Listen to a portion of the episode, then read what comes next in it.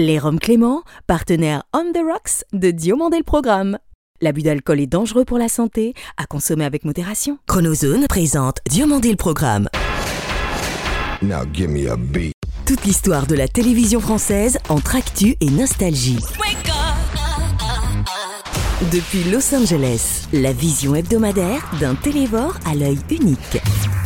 Entre séries cultes et héros éternels. 50 ans d'émission, 50 ans d'émotion. Le petit écran en ligne de mire. Ou quand les pages de Récréado prennent voix. DLP, c'est maintenant. Diomandé le programme Un chaleureux merci cette semaine à ceux de nos 500 000 auditeurs français et francophones, du Venezuela et du Népal, dont nous saluons la fidélité sans faille. Salut, je suis David Diomandé. Bienvenue dans DLP Vacances ou même de ses programmes dans l'intermittence. La télévision n'oublie rien de sa perpétuelle évanescence. Three, two, one, let's go. En plus de 35 ans, de TF1 à France 3 en passant surtout par France 2, il aura véhiculé sa politesse et sa jovialité discrète en tierce Rébécard. Acteur majeur du petit écran, cependant que comédien au quotidien sur les planches, il fit longtemps le jeu des audiences matinales de la 2. Voilà le café. Bon, bah, je l'avais laissé bouillir, alors j'en ai refait un autre. Oh, pardon. Thierry Beccaro est notre dossier de la semaine. Lui est une légende vivante de l'audiovisuel caribéen. Un visionnaire de la radio, Caraïbes International, devenu par la suite un télévisionnaire partenaire de TF1. Ancien dirigeant de deux téléprivés aux Antilles, passionné de sport et découvreur de nombreux talents, j'ai pour cet homme une tendresse profonde et une reconnaissance éternelle. Bonjour, c'est Jean-Claude Asselin de Beauville. Bienvenue dans Diomandé le Programme. Jean-Claude Asselin de Beauville est l'invité de DLP Vacances. Auparavant, retour sur 36 années d'une cadence 3 rythmée à la télévision, au cours desquels les jeux de comédie de Thierry Beccaro ne passèrent inaperçus auprès des téléspectateurs. Réveillez vos méninges est le conseil que nous prodigua durant près de 30 ans cet animateur affable qui, à n'en pas douter, respectait scrupuleusement le grand code du savoir-vivre. Du samedi matin bonheur à l'après-midi show, Thierry Beccaro était le téléspeaker idoine auquel demander « Y a quoi à la télé ?» avant qu'il ne nous répondit « Partez tranquille, France 2 s'occupe de tout ». Je suis là le matin dès bootcamp 6h30 digital. et puis après euh, le bootcamp avec euh, Laura. Passez une bonne journée, merci beaucoup et à demain matin 6h30. La une est à vous Thierry. Lorsque vous y entamez votre carrière télévisuelle, motus ensuite sur cette dernière, après avoir dit à France Télévisions « Parlez-moi d'amour ». C'est l'été pour lui sur le service public, ou même à 40 degrés à l'ombre, c'est télé matin, co midi et soir, la nuit des rigolos. Bonjour à toutes et bonjour à tous. J'espère que ça va bien. Nous allons jouer avec Christine et Jean-Pierre ce matin. Si Grand Corps Malade le bat aisément dans l'art du slam, dans le grand zapping de l'humour, Thierry Beccaro a toutes ses chances. Je suis né à 17 ans, nous confiait il y a 3 ans celui qui, à l'instar de Mohamed Bouafsi, devait hélas rêver sous les coups. Et alors là, pour un prétexte, euh, je ne sais plus lequel, des notes ou une contrariété et tout, blam, ça tombait. Avec l'encre de vos yeux, je comprends mieux votre air gai si triste, Thierry Beccaro. Vous qui, après avoir si longtemps gardé bouche cousue sur votre plaie infrarouge, en avez d'autant plus de mérite, tout en étant l'un de ceux qui, le moins à la télévision, irritent.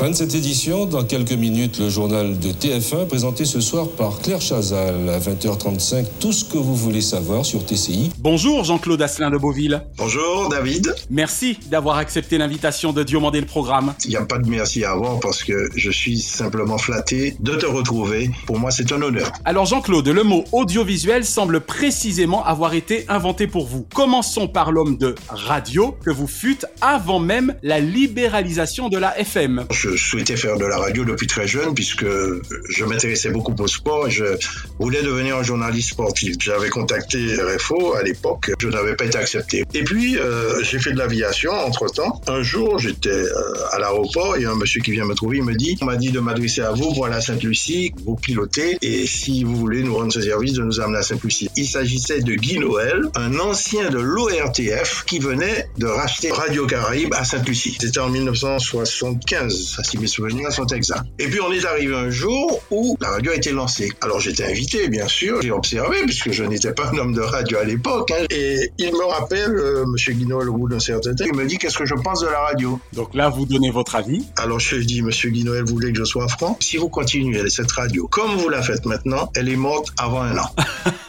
Ça avait le mérite d'être clair. David, je peux dire que là, j'en ai pris plein la figure. Et il a très mal vécu. Puis je me suis dit, bon, eh ben, l'aventure est terminée pour moi. voilà. Et puis quelques jours après, j'ai reçu un coup de fil. Et il m'a dit, euh, vous avez été assez dur euh, vis-à-vis de nos programmes. Est-ce que ça vous intéresserait de faire un bout de chemin avec nous? Ah alors là, j'ai dit, je veux bien faire un bout de chemin. Il faut que vous me donniez un peu carte blanche pour que je vous dise ce que les Antillais, les Martiniquais particulièrement, souhaitent pour une radio aux Antilles. D'accord. Et puis il m'a dit, Banco, on fait l'essai. Et voilà comment je suis rentré dans la radio. Incroyable. Puis vint la trop courte mais formidable aventure TCI, Télé Caraïbes International, aux côtés eh bien d'un autre Guy finalement, Guy Audenay, officiellement lancé le vendredi 21 mai 1993. Vous savez, vous avez une bonne mémoire, David. C'est une sacrée histoire, la télévision. C'est un média difficile qui coûte excessivement cher. Monter une télévision en Martinique avec une population de 350 000 habitants, si vous dites ça aux États-Unis, on va vous rire. Et je dois dire que c'était extraordinaire parce que cette télé, on y a mis notre cœur. Ce n'était pas des employés, ni des journalistes, ni des animateurs. C'était une véritable famille, une ruche. Et cette télé a pris une place dans le cœur des Martiniquais qui a été extraordinaire. Alors vous avez toujours été un homme de performance et vous me voyez venir précisément jusqu'à la présentation d'un magazine de télévision sportif éponyme. Il faut savoir que Performance, je l'avais déjà créé sur RCI. Et oui, J'ai présenté Performance pendant de nombreuses années, samedi et dimanche. Donc, nous avons fait Performance aussi sur euh, la télévision, car faire une télévision sans local, ce n'est pas une télévision locale. Télé Caraïbes International est un nom qui résonnera encore longtemps auprès de bien des oreilles et qui parle à beaucoup de noms de l'audiovisuel antillais jusqu'à ce jour. Vous venez, Jean-Claude, de fêter vos 77 printemps. Pourtant, il semblerait que le mot retraite n'existe nullement dans votre vocabulaire. David, vous savez, moi, comme je dis tous les jours à mon épouse, le jour où je suis dans une chaise longue, je suis mort.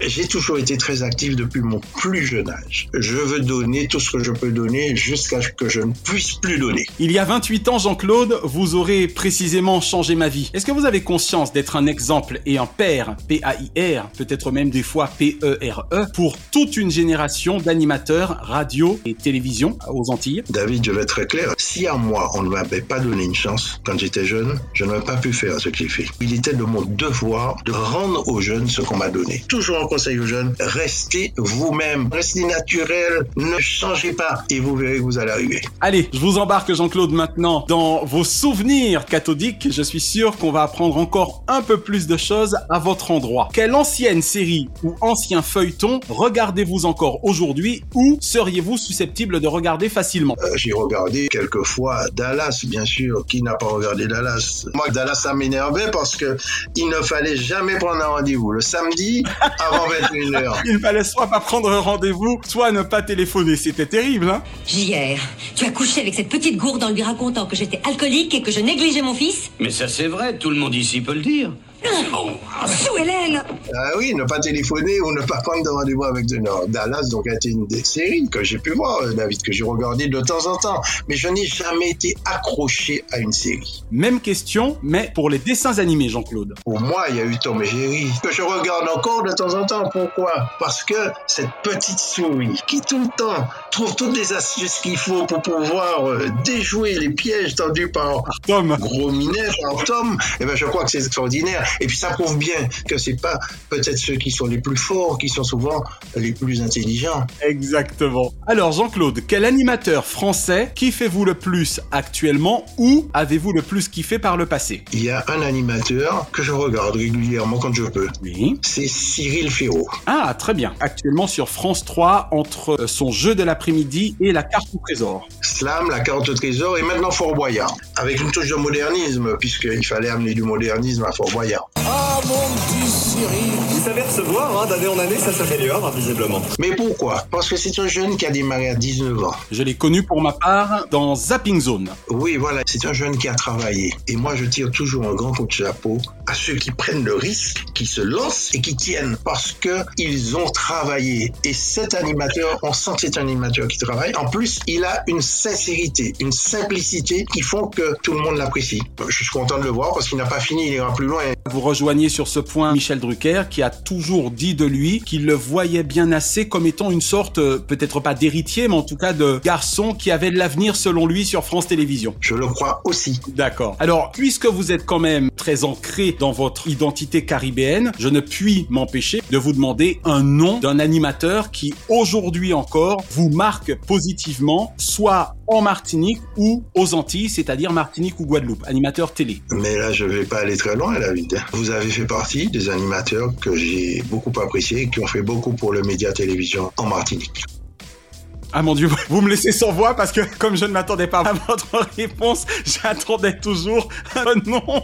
Il y en a eu, mais vous, vous avez des idées, je dirais. Il y en a- vous avez une idée toutes les cinq minutes, une idée nouvelle pour créer une émission, donc euh, je me rappelle quand même. hein. Oh mon dieu, Jean-Claude, vous me touchez beaucoup. Lorsque vous avez une idée, elle n'était pas dans les pieds, elle était dans la tête, et vous reveniez à la charge en permanence jusqu'à ce qu'on dise, manqué. On va essayer, David. Merci Jean-Claude, vraiment, ça me touche beaucoup. Là, j'ai les larmes aux yeux, donc on va essayer d'enchaîner. Un journal télévisé ou un présentateur, évidemment, ou présentatrice de journal télévisé favori au national? Moi, il y a une époque qui m'a un peu marqué, c'est celle où Harry Roselmack a été choisi à TF1 pour être le joker de Pop d'Arvor. D'accord. Donc à compter du 17 juillet 2006. Ça a été un tournant dans l'audiovisuel français parce que le journal de 20 heures sur une chaîne comme TF1, c'est-à-dire la première, hein, euh, Dont on rappelle que c'est la première chaîne d'Europe. oui, oui, d'Europe. Donc, arriver à dire on place un homme de couleur, pour moi, c'était un pas. Un pas qui permet à l'audiovisuel français d'accepter beaucoup plus les animateurs, les journalistes de couleur depuis ce moment-là. Exact. Mais il y en a une qui, à mon avis, est en train de grimper et va aller loin. Je sens que vous allez me parler de Fanny Marceau. Et vous avez tout compris. Fanny Marceau. Elle va aller très loin. Pourquoi? Parce que la première fois qu'elle est passée à l'écran, elle a conquis la Martinique. Elle est tellement gracieuse. Elle a fait un 40 ans. Et après, elle a osé lâcher la télévision pour aller en radio sur RCI. Mais a tout de suite, au journal de 7 heures le matin, elle a cartonné. Elle a pris ses vacances pour aller présenter un journal sur Europe 1. Elle s'est pas contentée de Europe 1. Elle est allée sur BFM. Dans l'actualité internationale des heures, un élu qui fait un sit-in devant le Parlement. La situation est tendue en Tunisie. C'est une journaliste qui va aller loin. C'est vrai. On l'embrasse bien fort d'ailleurs puisqu'elle est programmée sur les tablettes de Diomandé le programme. Et enfin, Jean-Claude, tout genre confondu, quel est le nom de votre programme favori de tous les temps? Ce sera un journal télévisé. Voilà un beau choix. Pas de chaîne particulière, une chaîne qui donne un journal télévisé honnête. Jean-Claude Asselin de Beauville, merci sincèrement d'avoir répondu aux questions de Diomandé le programme. Je vous remercie, ainsi que Naya, d'avoir pensé à moi pour me permettre de m'exprimer. Continuez. Je sais que ce n'est pas facile pour vous, mais vous avez Naya à vos côtés. Vous pouvez encore apporter beaucoup. Cette semaine, la Chronozone en vacances vous emmène sur France 3, anciennement FR3, avec une immersion dans un univers estival qui, à l'instar du Club Dorothée, dura également de 1987 à 1997 et qui, en termes d'ambiance, faisait jusqu'à 40 degrés à l'ombre. Une émission interville et pour cause, c'est à Guy Lux que l'on endut la création sous le titre originel de 40 degrés à l'ombre de la 3 le lundi 29 juin 1987. Très peu amateur des programmes de la chaîne régionale, hormis longtemps C'est pas sorcier et Question pour un champion, je me mis surtout à la suivre à partir de 1993 pour raisons professionnelles. Je suis content de te recevoir ici, dans 40 degrés à l'ombre. Mes enfants Grey, Barbelivien, voilà une chanson qui marche en ce moment, c'est un des grands tubes du moment. Alors moi-même aux commandes de grands directs hebdomadaires de 4 heures, je voulus apprendre auprès d'animateurs que je considérais, tels Julien Lepers, Vincent Perrault, Marie-Ange Nardi ou Pascal Sanchez. Rarement émission de télévision eut à l'époque autant d'animateurs et de chroniqueurs différents, ce qui m'en paraissait la richesse entre plages de France paradisiaques et plages horaires plus qu'adéquates. La force de 40 degrés à l'ombre était son mélange des genres. Interviews, reportages, jeux, chroniques, invités et surtout chansons dont la particularité, à l'instar de Midi Première, était d'être évidemment toutes en playback. Alors vous avez un numéro de téléphone 3615 God FR3. God Avec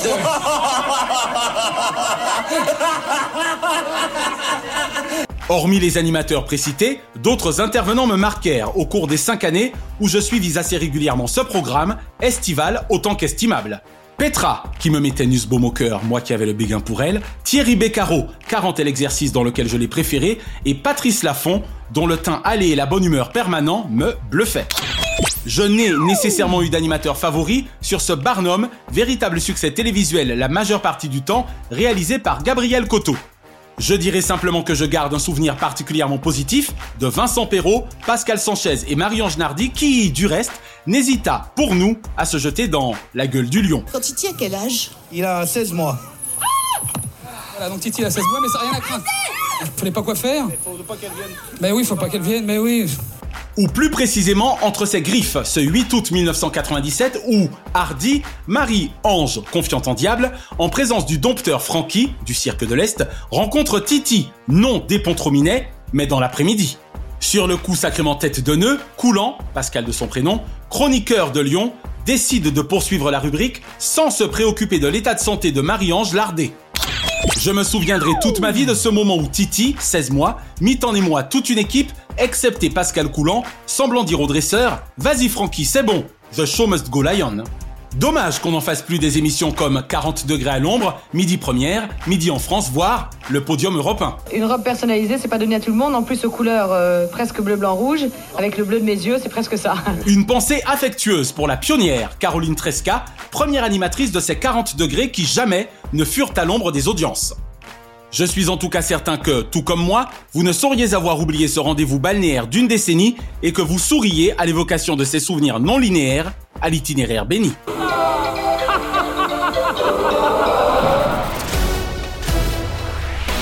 Vous n'avez pas le monopole du cœur. Je crois aux forces de l'esprit. Amis de la démocratie, bienvenue dans Président Ciel, chronique apolitique dont la seule vocation est d'inciter à la votation une jeunesse française désabusée car abusée, auprès de laquelle le vote n'a plus la cote. Cette semaine, nous rendons hommage à des journalistes politiques de légende qui, à l'instar des femmes et des hommes dont elles et ils suivent la carrière depuis des décennies, dessinent le paysage politico-médiatique avec plus ou moins de décence et de cynisme. Premier visage télévisé associé à la politique dès mes 9 ans et demi, celui du marquis François-Henri de Virieux dans l'heure de vérité. Grâce à mon père, à Paul McCartney and the Wings,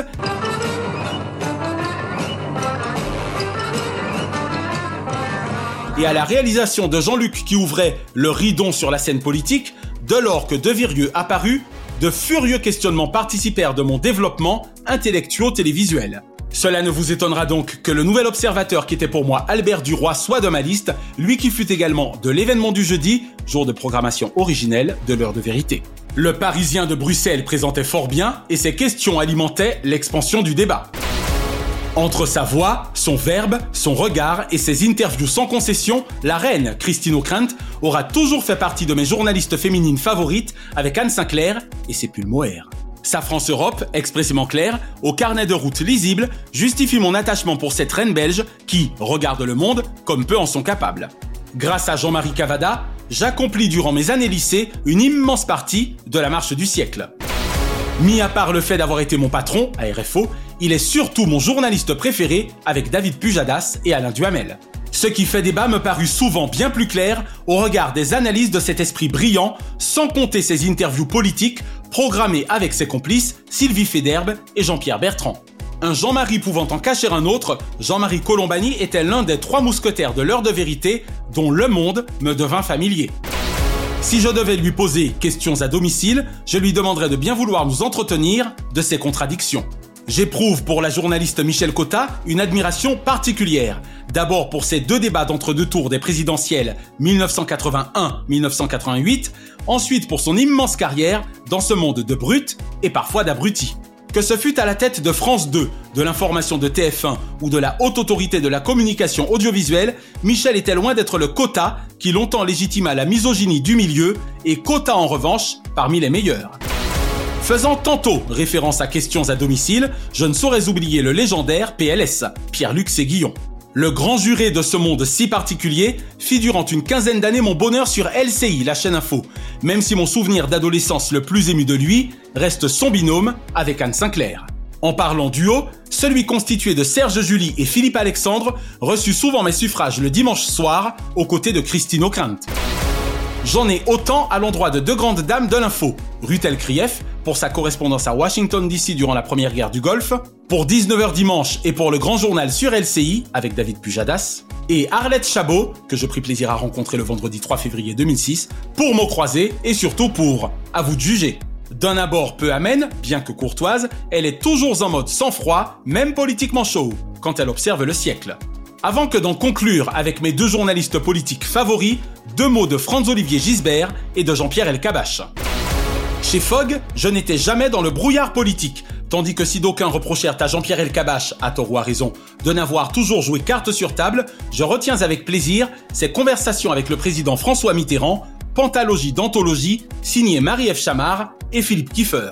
Enfin, mon couple ultime, bien qu'ayant vécu chacun de son côté, l'une sur TF1, l'autre sur France Télévisions. Avec 7 sur 7 durant 13 années, Anne Sinclair est selon moi la quintessence de l'interview politique télévisuelle, tout en souplesse et en fermeté. Quant à Alain Duhamel, à armes égales avec Jean-Pierre Elkabbach dans Carte sur table dès 1972, il est à la politique depuis un demi-siècle ce que Michel Drucker est aux variétés. Lui qui avait question ouverte sur France 2 octroyait en vain à ses interlocuteurs 100 minutes pour convaincre avec son complice Olivier Mazerolle. À l'instar de Michel Cotta, deux débats d'entre-deux tours de la présidentielle à son actif, 1974 et 1995. Son enthousiasme parfois démonstratif nonobstant, j'aimerais toujours ce virtuose de son art pour ses mots croisés avec les politiques ainsi que pour son acuité sociétale. En attendant les deux volets qui seront consacrés à leurs consoeurs et confrères, merci à ces 15 légendes vibrantes de la chose publique et de la prose politique. 50 ans que rien ne bouge, 50 ans que rien ne les bouge. Le seul véritable pouvoir est celui de voter et vous l'avez entre vos mains. Les dimanches 10 et 24 avril 2022, ne laissez personne vous voler ce moment où les bulletins se créent. Pardon, se créent. Aux urnes, citoyens. Notre maison brûle. Et nous regardons ailleurs. Nous ne pourrons pas dire que nous ne savions pas. Et l'info TV de la semaine concerne la célébration sur TF1 ce samedi 30 octobre des 20 ans du lancement en France de Star Academy. Après le Before du 22 mai dernier, avec 20 ans de la Starac, le doc événement, 3 610 000 téléspectateurs pour 16,1% de part d'audience, source Médiamat Médiamétrie, et même si sa première eut lieu précisément le samedi 20 octobre 2001, la date du 30 octobre fut retenue pour réunir à la scène musicale, à Boulogne, la scène musicale forte de 8 promos de jeunes artistes dont les carrières de certains persistent, un signe. Selon nos confrères de jean-marc-morandini.com, anciens élèves, professeurs et surtout anciens lauréats, au rang desquels Jennifer, Bartoli, Nolwenn Leroy, Elodie Frégé, Magali Vaé, Cyril Sinélu ou Quentin Mossiman, se retrouvent autour de Nikos Aliagas pour évoquer une époque formidable. Sans compter les incontournables et fun directrices Alexia Laroche-Joubert et Nathalie André, que nous recevions dans DLP le 3 septembre dernier. Rendez-vous est donc pris ce samedi 30 octobre à 21h05 sur TF1 avec 20 ans de Star Academy. On s'était donné rendez-vous dans 20 ans. Kamel, Jasmine, Oscar, Armande, Mathieu et tant d'autres célébreront la musique. Oui, la musique. Et la mémoire de Grégory Lemarchal, le plus emblématique des lauréats. Diomandé le programme. Hors changement, DLP Vacances vous suggère ce dimanche 31 octobre le magnifique film d'Antoine Blossier avec Malôme Paquin, Rémi sans famille. Adapté de l'œuvre inclassable d'Hector Malo de 1878, avec également Daniel Auteuil, Virginie Ledoyen et Jacques Perrin. Ce mardi 2 novembre sur M6, La Reine des Neiges de Chris Buck et Jennifer Lee immaculera notre petit écran. Disney dans toute sa puissance, rehaussé par l'interprétation d'Anaïs Delva avec son tube. Et vendredi 5, je vous propose de passer un soir avec Roberto Alagna sur France 3 grâce aux caméras de Franck Broca.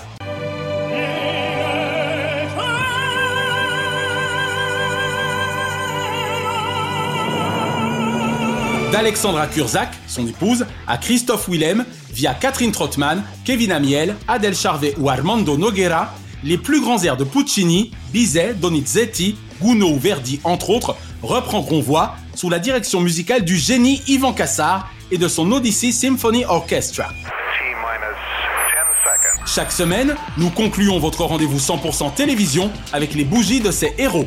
Et comme le chante six fois à sa manière Jean-Marc à tous les trous du cœur de la France, sans son Jeff Panaclock de Veilleur Ami, Joyeux anniversaire, joyeux anniversaire, joyeux anniversaire,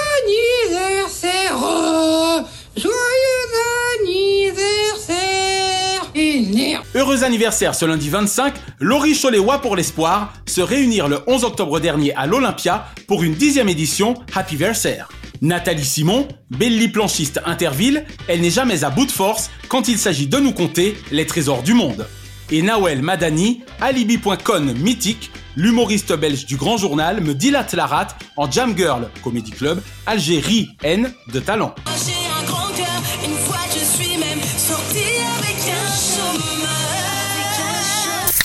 Ce mardi 26, Catherine Barma, productrice redoutable, elle a toujours mis tout sur l'écran. Hillary Clinton, ex-première Rodam des États-Unis, une First Lady, Oscar du courage politique.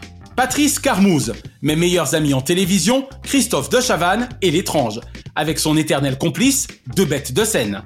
Et Jules-Édouard Moustique, quand Christian borde l'humour des nuls, nul par ailleurs qu'à CANAL International, il ne fera autant sourire.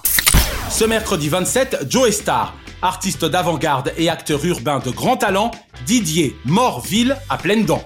9-3 Connection, Full Chain Joy Star, Lock the City, SP1 BOS Booming. Laurent Deutsch, en télévision, guide historique hors pair, au métronome, jamais en berne. Et Léa Salamé, à la salle année médiamétrique de l'émission politique, elle voudrait bien en voir succéder une belle et faire péter les chiffres d'Élysée 2022 sans se colter avec des audiences qui ne décollent. J'ai fait péter le décolleté. Oh, je crois qu'on vous entend, chère Léa. Ce jeudi 28, Olivier Mazerolle. Mazerolle, direct avec le grand jury et question ouverte, à ma gratitude éternelle pour le transfert en 2001 de David Pujadas à la rédaction de France 2, où ce dernier eut 2575 JT pour convaincre. Bill Gates, The Word is not enough. Et Isabelle Giordano, Canal plus Unifrance égale Passe Culture et Cinéma pour tous. Ce vendredi 29, Christophe Alévèque. N'ayant rien à cirer du candidaton, il a tout essayé en termes de gueulante, à droite ou gauche. On va se gêner. Franck de la personne, personnage multirôle plein de vitamines dans Palace. Astérix et Obélix, Albert Uderzo et René Goscinny, gosse inné, tout de go, loi de la BD. Ce samedi 30, Claude Lelouch, un homme, une flamme éternelle pour le 7e art. Henry Winkler, Fonzie producteur, filet Happy Days de MacGyver. Vincent Lagaffe, meilleur big deal de TF1 qui le rendit certes riche comme Crésus, mais à laquelle il rapporta de l'or à l'appel. Christina Cordula, reine du show In. Magnifique. Astrid Veillon, longtemps sur le quai, numéro 1 des audiences, tandem de choc sur France 3 avec Stéphane Blancafort. Et Chimène Badi, entre nous, j'ai du cœur pour cette pop star dont le miroir de l'âme va au-delà des mots, MAUX, et des mots, MOTS.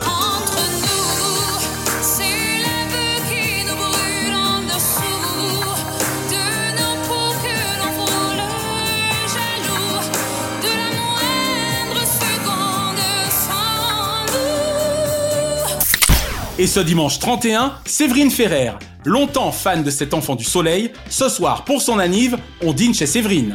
Et Peter Jackson, le seigneur des années, Tolkien.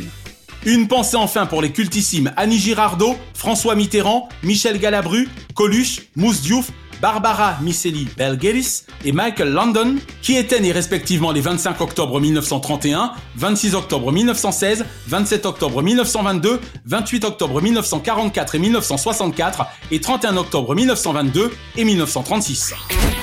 La semaine prochaine, un véritable fils de pub, Gilles Gressier, ancien directeur Martinique de France Télévisions Publicité Outre-mer, sera l'invité de DLP Vacances. Et nous consacrerons notre dossier à la seule animatrice au monde à être parvenue à faire trembler un temps Dorothée et ses audiences, Maureen Dor. Le premier concours de la matinée et de la journée d'ailleurs, vous préparez euh, vos petites mains. Retrouvez l'intégralité des épisodes de DLP et DLP Vacances sur votre plateforme de podcast favorite. Abonnez-vous à notre YouTube Chronozone et à notre FB Diomandé le Programme. DLP Vacances est produit par Chronozone Corp, Burbank, Californie et intégralement réalisé par Naya Diamond.